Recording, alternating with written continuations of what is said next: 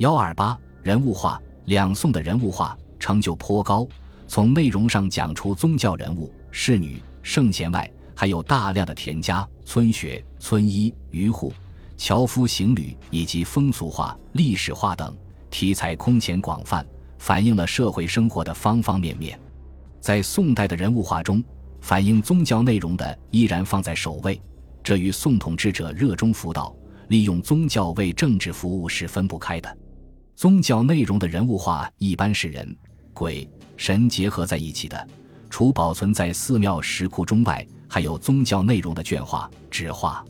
两宋佛道很盛，统治者不惜花耗巨资修建寺庙道观，这些寺庙道观一般都富丽堂皇。因此，宗教人物画也随之大兴。开封大相国寺，人称皇家寺院，许多名画家曾到此绘制壁画。如太宗时，画家高义在此绘有阿育王变相、赤圣光佛、九曜等图，都为一代名品。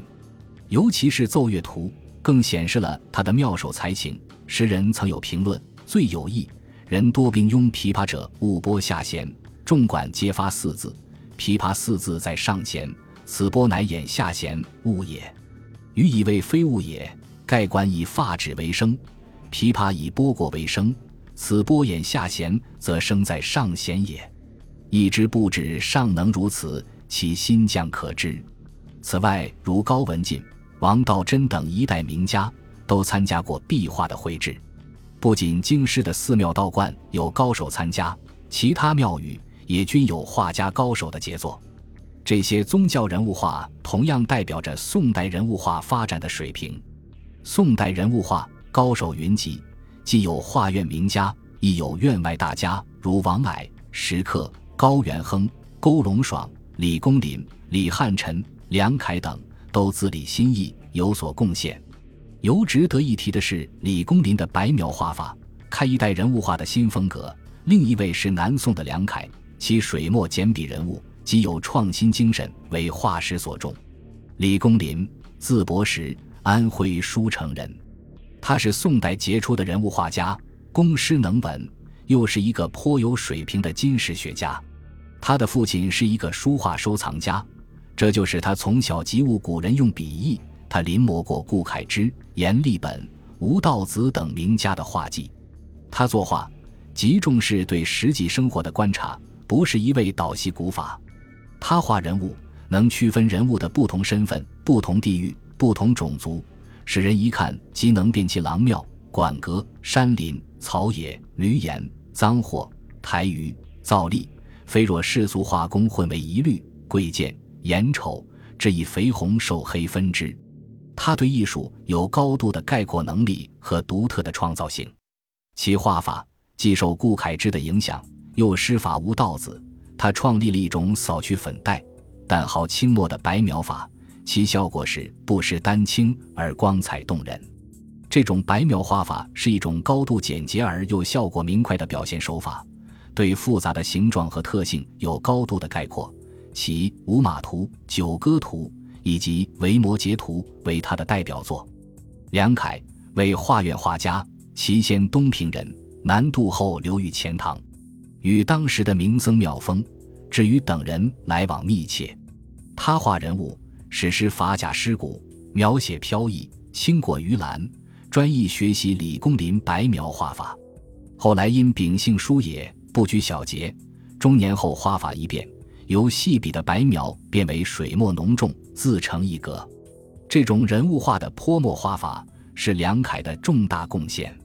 两宋的人物画一改过去的仕女。贤达向社会生活中的各个阶层延伸，出现了许多描写下层生活的风俗画和历史画。从另外一个侧面反映了社会经济的发展，尤其是城市商品经济的发展对画家的影响。当时这方面的名画名家有张择端的《清明上河图》，王居正的《纺车图》，李唐的《伯夷叔齐采薇图》，陈居中的《文姬归汉图》，以及《耕织图》。村医图、牧放图、捕鱼图、春游晚归图、观灯图、听琴图、迎鸾图等，尤以张择端的《清明上河图》最有代表性。张择端，从小游学京师，后习绘画，工于画界。他擅长画城郭、街市、舟车，《清明上河图》就是一幅综合型的人物画卷，全画共有人物七百多个。这幅画通过对世俗生活的描写，生动展示了北宋汴梁城繁荣的城市生活。它不是对表面现象的一般性记录，而是通过以各个阶层人物和他们的活动为中心，把这一历史时期的社会动态和城市生活的状况深刻地展现出来。在这幅长五百二十八厘米、宽二十四点八厘米的画中，有官员、农民、商人、医生、算卜、和尚。道士、虚吏、妇女、懒夫和驴、马、牛、骆驼等，还有赶集、买卖、闲逛、饮酒、闲谈、推车、乘轿、骑马等情节，既有大街小巷、百寺杂货，也有河港池沼、船只往来，还有官府宅地、酒楼茶室、茅棚村舍，把宋代东京城的繁荣景观栩栩如生地展示在人们面前。更可贵的是，这幅画不是作者虚构。而是完全来源于生活，图中所画的一些物件，在文献中均有记载，所以《清明上河图》是我国绘画艺术的瑰宝，历来受到人们的重视。宋代的人物画的一个鲜明的特点是反映当时的社会矛盾，如歌颂农民起义的，有在成都将独庙墙壁描绘北宋初王小波、李顺起义盛况的。李顺在画家的笔下是美然一丈夫，举银壶床坐。从者甚众，李松画宋江等三十六人像，都是歌颂农民起义的英雄人物。宋代的民族矛盾非常尖锐，内忧外患成为宋代社会的一大特征。画家自然把视角转移到反抗侵略和反对妥协投降的方面，在他们的作品中表现了可贵的爱国热情和民族气节，如李唐的《采薇图》，刘松年的《中兴四将》等。出于粉饰太平的需要，一些画家也纷纷登场，画了一些如《华灯时宴》《春游》《宫戏》等类的作品。有的作品低级庸俗，甚至画出调情之类场景。